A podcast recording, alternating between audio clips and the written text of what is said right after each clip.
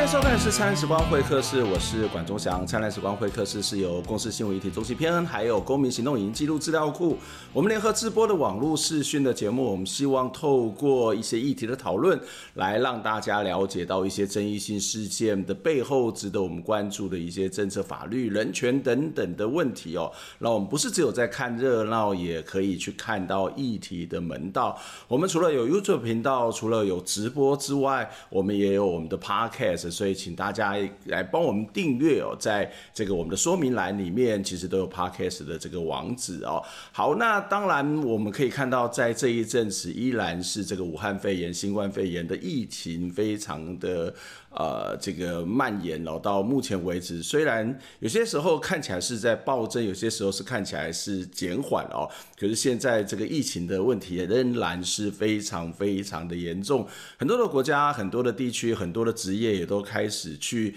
进行各式各样的音印的知道、音印的方法哦。那当然，呃，我自己在学校教书，在学校里面当然就会面临到的是这个远距教学哦。坦白说，嗯、我自己觉得远距教学其实啊、呃，真的是要看不同的科系、不同的科目、不同老师、不同的这个课程的组成啊，大概没有办法用一致性的标准去要求每一个课堂或者是每一节课都要用同样的方法来做。我自己觉得，在这个数位时代当中啊，当然有些科目是不太一样，至少我自己教的这些所谓的社会科学、呃传播，我都会这样子认为，就是老师的功能大概就是在帮大家整理资讯。去协助呃，去把一些这个资讯呢，去把它资讯呢去把它整个系统化的来告诉同学。另外一个很大的功能跟角色，大概就是在课堂上面的经营，然后透过这一种所谓的刺激，或是去引导呃论辩，让同学去思考、去思辨一些事情哦。所以对我来讲，远距教学在技术上面还真的不是什么太大的问题。可是如果回到一个实物的课程上面，呃，我会。觉得这种能够互动、面对面的教学的方式，它绝对会是一个比较好的，因为它才能够去彼此的刺激，老师也可以因着学生不同的需要来去进行这个相关的修正哦。好，那当然在现实上面，恐恐怕在这个疫情的发展下去，还必须要回到那个所谓的远距教学的方式来去执行，所以已经有些学校已经开始在做这个远距教学的实施方式哦。那当然。呃，在前一阵子，大概最引起争议的一个部分，倒不是我刚刚谈到的这个所谓的教学的方式，而是使用软体的部分了。那也就是在所谓的很多的老师，大概都已经普遍使用 Zoom 的这个所谓的远端教学的这种方式，但是因为它会有所谓的各资的问题，背后也存在的这个真中国的因素哦。那所以教育部也就在非常短的时间去下令全国的这个学校呢，必须禁用这样的一。一个软体哦，那当然，这个我觉得是一个调试的问题啊。这个时间一过，大概就会比较呃，没有什么太大的争议。大概一开始会有一些觉得不开心啊，或是很错愕啊，或者要学习新的这个部分，但是这个会是一个熟练的过程，就能够慢慢的解决。不过比较引起的争议的是这个个资哦。那我们也看到，在这件事情上面，有很多人开始对于所谓的个资，呃，这件事情是非常非常在意的、哦。那不过，既然要谈到所谓的在数位时代的这种所谓的个资的问题，呃，在新冠肺炎在武汉肺炎的这个过程当中，也有一些政府为了要去这个所谓的好好的能够控制疫情，它在各自的取得上面也引发了一些争议、哦。我们来看一下这个，先看一下这个有关润的新闻。我们再回过头来讨论这个话题。我原来四月十一号预约的已经被暂停使用。实行软体润爆发资安的记录，教育部公告各级学校要禁止使用。有教师采备载去登入去系统，原本安定的实行会议已经暂停使用。我们在现场上看到的是都下架了。台北库克云数位中心它也下架了润，所以可能有一些老师他会马上很很错。你说润有治安的问题，FB 没有吗？Line 没有吗？都有这个问题，但是是不是提供大家一个选择权？外国媒体报道，Zoom 会把资料送去中国。创办的美国华人袁征已经公开回实的。蔡立斌进党立委刘世芳伫咧立院提出质疑，蔡市行政院下令公务机关爱停止使用，连教育界嘛受到影响。台大电机系教授叶炳成伫咧人面册批评讲，一张公文就会当互老师一个月拍拼规个乌有去，而且伫咧台湾真济代志，若甲政治牵做伙，都无虾米讨论的空间啊。台大嘛有学者认同叶炳成的看法。Zoom 的发明人是呃，就是中国大陆留学生，他是很多年前的，他在美国工作很多年了，而且他前一版的软体呢，已经被另外一家公司 Cisco 另外一个呃，大家开公司开会的软体，就是他的第一期的发明。所以，如果你怀疑 Zoom，那你得怀疑另外 另外一个更大的公司 Cisco。教育部建议用其他的实时软体来取代，代代学者提醒，无论国籍，只要是网络软体，都有资安的疑虑。面对每一个无同的品牌。拢爱有警觉才对。记者综合报道。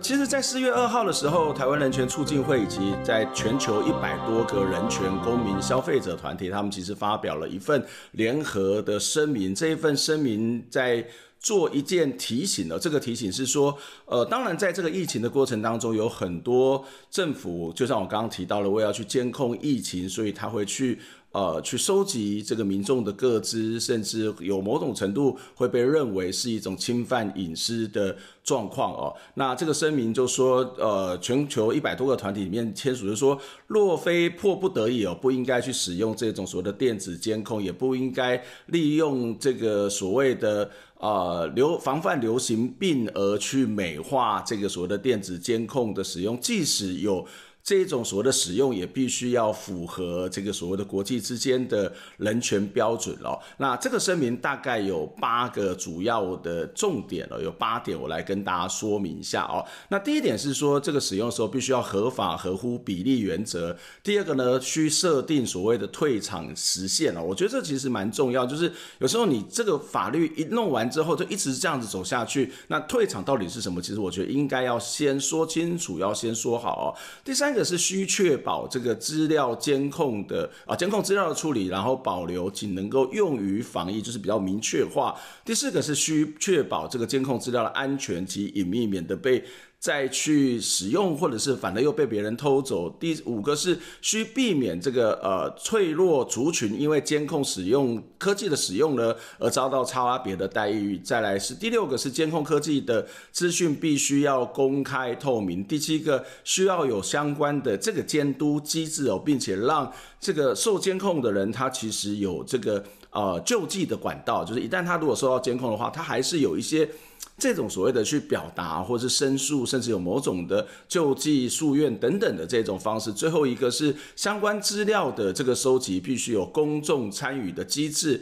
作为一种接呃这个所谓的这个基础，也就是呃要开放民众。一般的民众能够去了解这个所谓的机制的建立，以及它是如何监督的，然后看一看这些程序是不是有一些相关的问题哦。所以虽然台权会指出了哈，虽然在我国的这个个资法当中也有让这个所谓并不禁止这个所谓的资料的被处理、收集等等，可是。基本的这个法律的这种所谓的规范或是规则的订定，以及程序过程、使用过程当中的监督，其实是非常非常重要的。而这也是在一百多个人权团体为什么要提出这个声明非常非常重要的原因。事实上，呃，在润的这件事情，我们看到很多的人关心这个个资，我我当然觉得这是一件的好事哦。那这个个资的使用，其实有时候我们会。比较有警觉，有时候会比较没有警觉。例如说，我们知道这个个资可能会被中国这个拿走，我们就会非常的警觉哦，因为毕竟中国在台湾跟台湾是一个对立的这个国家，所以把它被拿走，我们当然会觉得很可怕。而且中国拿去做什么，我们也会不知道。可是如果这种个资是所谓的商业性的使用，呃，我们常常反而。这种所谓的在意是更低的哈，就是反而没有那么低，因为我们常常会去填资料，然后在填资料时候会有一些同意的过程，这个同意的过程里头可能有一些定型化的契约，我们未必会去真正的去呃，去阅读。那另外一种状况，我们比较少会去在意的，就是在某些的紧急危难的时候，呃，他我们也不太会去在意他。例如说，刚刚看到的这个在防疫的过程当中，那再来有一种是可能跟上所谓的世界潮流等等的因素，我们恐怕也未必会去在意。有例如说，呃，这个过一阵子台湾可能就要去实行这个所谓的电子身份证 EID。那台湾的人权团体，呃，这个所谓的社运团体、公民团体，甚至科技团体也提出了一些建建。言哦，也希望这个过程当中应该要去对于所谓的公众的资讯、个人的隐私要有更多的保护、更多的保障。但是，相对于这样的一个议题，呃，受到关注的程度也是比较低的啊。好，所以呃，还是要再讲一遍，就是论的问题其实很严重。教学本身我觉得不是太大的问题，是一个调试，是一个适应的问题。但是另外一个，它所引发我个人所谓的严重的问题，就是我们对于所谓的隐私的这个在意。但是这个在意的部分，恐怕不能够只有关注在是不是中国的因素，或者是其他的这个呃这个所谓的紧急危难。呃，中国因素等等，我们还要去看刚刚谈到的各式各样的原因。其实我们一样要去对于所谓的个人的隐私，也必须要特别的去关注它。好，下面这一则新闻也是跟这个疫情有关了，是有关于无薪假的这个人数越来越多的这个议题。我们来看一下这一则报道。用手机啊，上银的银行找头路，原本伫饭店找头路的先滴，因为饭店大房已经连续两个月无真好，四月一号立即找其他的头路，同事嘛办无薪假。上一份工作的房务人员，他们就是一个人，就是这个月平均大概上到就是十五至十八天，然后他们就是那一群人，就是把这个月就是削掉。劳动部统计，餐饮旅宿业是这波疫情造成同侪无薪假的产业，而且全台湾到八号无薪假已经达到八千七百三十九人，其中高雄市总数九百零四人，七天内加了三百八十三人，是全台湾增加同侪。不过高雄市劳工局表示，中央甲高雄的数据无同，高雄这七天应该是减少三人。我们家数并没有增加，但是我们呃因受到无薪假影响的劳工还减少了三人。那在这数字上面的。差距呢，我们已经请劳动部呃内部做一个厘清。经过劳动部统计，前几天全台湾只有桃园市无薪假人数减少，但高雄市劳工局强调对家己的统计有信心。另外，是不是无薪假人口转型失业，都要等劳动部公布。不过，高雄餐饮旅宿业也是无较好，在地有名寒暄饭店、有名店宣布十号开始暂停营业。营运方面的调整，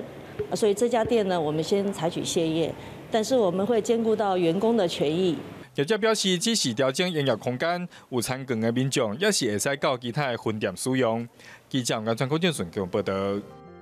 呃，这个无薪假的议题其实是非常非常严重的，在这个全国，就不只是全国啦，这个全球的疫情爆发，呃，你会看到在越中下阶层或是一般的劳动的人口，其实会有一些，呃，相对于一些比较富裕的人，他。比较少得到一些照顾，这个照顾当然不是指的是国家的照顾，而是整个环境上面会让他们本来就是弱势的人，他可能会更趋于弱势哦。所以政府在这个部分恐怕得要花比较多的时间去了解，去所谓的呃，不只是纾困，恐怕还有一些更重要的一些做法必须要去做，必须要去执行的哦。那其实，在这个礼拜其实也有一些呃劳工团体，一些这个所谓的。呃，社福团体、住宅团体也开了一些记者会哦。例如说，这个芒草青协会的理事长张宪忠在这一场的记者会里面也提到说，呃，他们其实帮助了很多的街友，能够让他回到职场上面。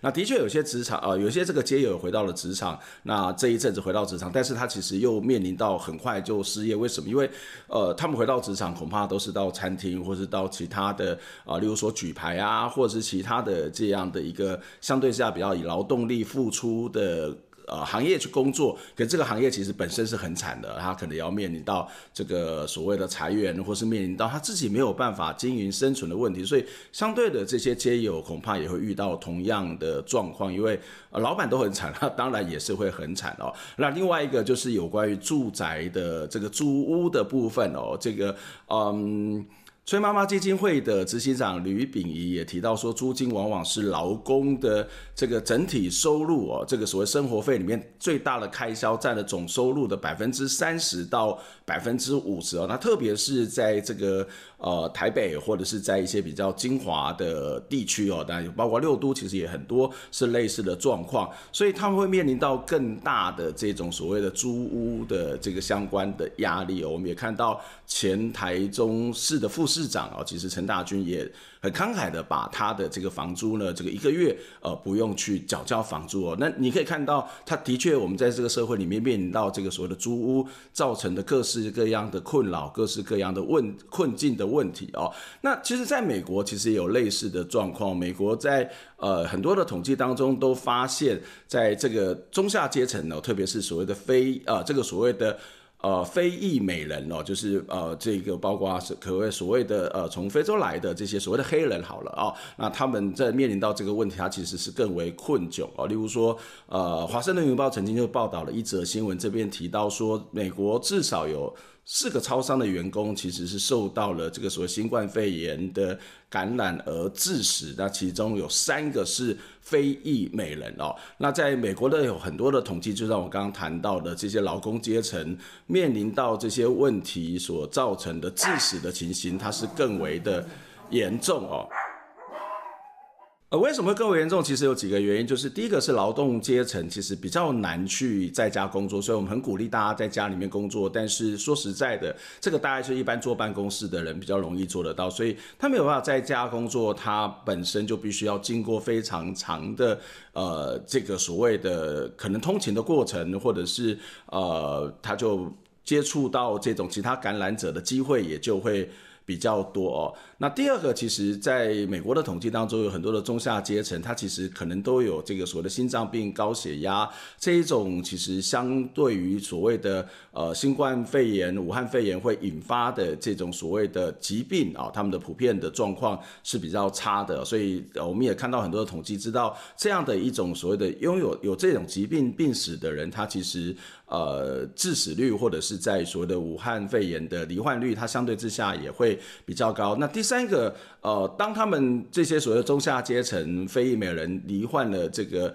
呃确诊了之后呢，其实他们也不像。这个富有的白人，他们有这一种所谓的治愈，可以去看医生，或者是能够付得起相关费用的这些能力哦，所以最后的下场其实就会像我刚刚谈到了，很多时候这些中下阶层的这些劳动者呢，他其实遇到的这种困境哦，会到的这种所谓致死的情况是非常非常严重的，所以我们政府看到了，看到我们很政府去做了非常多的这种所谓的纾困的方案，呃，我们得要去好好的去特别要去关注。住在这个社会里面的比较劳动中下阶层的这个部分。好，我们接下来要看的这一个新闻也一样跟武汉肺炎是有关。我们来看一下这一则报道。原本是人潮满满的南寮渔港直销中心，现在看过去，顾客实在少得可怜。摊商指出，自从疫情爆发以来，跟之前相比，生意大概差了四到五成。来到二楼用餐区，也只剩下一桌客人。师傅决定将这两个月租金减少三成，摊商至少能少缴好几千块，最多两万八。我们真的业者很可怜的，现在超惨的。不行，那你每个月月租啦、电费啦、员工的亲属什么，的呢能撑多久。南寮直销中心有一百一十四摊，因为这个面积比较大，除了有鱼货的呃直销以外，其实还有餐厅，所以这个部分我们打七折之后，大概我们的摊商可以减轻大概将近三千块到两万多块不等。另外，在台南市安南区传统市场里面，一早本该是最多人采买的时刻，但明显看出因为武汉肺炎疫情影响。人潮变少，连带也波及摊商生意。台南市政府梅河工业区的厂商利用宅配方式购买产品，盼望能够为摊商找出路。十六号嘛，哦，每个工厂都有拜拜，所以就是三生呐，哈。还有金子、水果、饼干，哦，这是第一次，成绩也很不错啦。武汉肺炎造成经济景气大受影响，不仅造成外出消费民众大减，对传统市场及餐饮业都造成不小冲击。现在就有多项政策，就是希望能帮做生意的民众渡过难关。记者张君豪、温正恒、新竹、台南综合报道。在这里，我想要再继续谈的，它不是只有在一个呃南寮渔港的这个业绩的问题，我要谈的是这个，例如说渔港它本身是一个捕鱼，然后这个其实跟我的渔获也会是我们的食物的一部分哦。那在台湾最近这几年，其实我们可以看到这个粮食自给率其实有稍稍微的这个像跟过去比起来是比较高。例如说，在一百零七年、二零一八年的这个粮食自给率的统计是呃上升到三十四点六，也是在十五年的往前来的十五年是一个最高的状况。那可是其实说实在的。三十四点六，在很多人的眼里，他会觉得这个其实是不足的。为什么是不足？因为，嗯，很多人会把所谓的粮食自给率当粮食或者是农业整体的发展。啊，当做是整个国防工业的一部分了。过去常常也会说，如果发生了台海危机，有人把这个所谓的，也是中国或者其他国家把台湾海峡给围住，那我们没有办法对外去航运，没有办法去这个对外去交易，那我们可能得要靠自己来吃自己。如果粮食自给率不够的话，是不是就会面临到这个所谓的生存的危机啊？那现在中国看起来目前还没有这样的一个动作，可是。在这个所谓的武汉肺炎这样的一个蔓延之下，国际之间的这种所谓的贸易的往来，它其实就会趋缓，甚至它会改变了整个的。这个所谓的国际之间的生产链、生产消费的这一种方式哦，所以呃，虽然我们的政府做了非常多的纾困方案，但是我想在这个时候大概也只能够去做纾困，或是以纾困作为一个最紧急的处理的方法。但是我们可能要再进一步的去想一件事情，长期来看，台湾整个的产业应该要怎么去发展？也就是当国际之间可能因为这些状况而减少了交流。或者是中国已经没有办法在因为这个肺炎的关系，没有办法再让大家信任成为一个这个世界的这个工厂的时候，那台湾在过去对中国这个大量的依赖的这种情形，我们该怎么办呢？我们的产业应该要往哪里去？我们有没有办法发展出自给自足的？这种所谓的产业模式，当然你不可能百分之几自百分之百的自给自足，可是这个比例的调整呢，或是跟其他更多国家的贸易的调整，恐怕是非常非常重要，或者是另外一种思考的方式。呃，当整个企业不景气、社会不景气的时候，国家有没有可能去透过这种某种的新的政策，让这个所谓的工作上面啊，例如说新的国家建设，然后我们再聘更多的这个劳工来来做所谓的国家建设的这个新建，那这样一样会做，同样的可以让这个国家有好的这个建设的发展，同时也能够去提供这个所谓的劳动者这些所谓的生存或是工作的机会。好，以上是这个礼拜的。管建新闻的灿烂时光会客室哦，我们希望这个肺炎疫的疫情哦，武汉肺炎赶快真的真的赶快的停止，让这个社会可以恢复正常。那在还没有恢复正常的过程当中，除了纾困，除了我们要好好的做好隔离之外，其实我们也可以一起来想想我们的未来。我们下次再会，拜拜。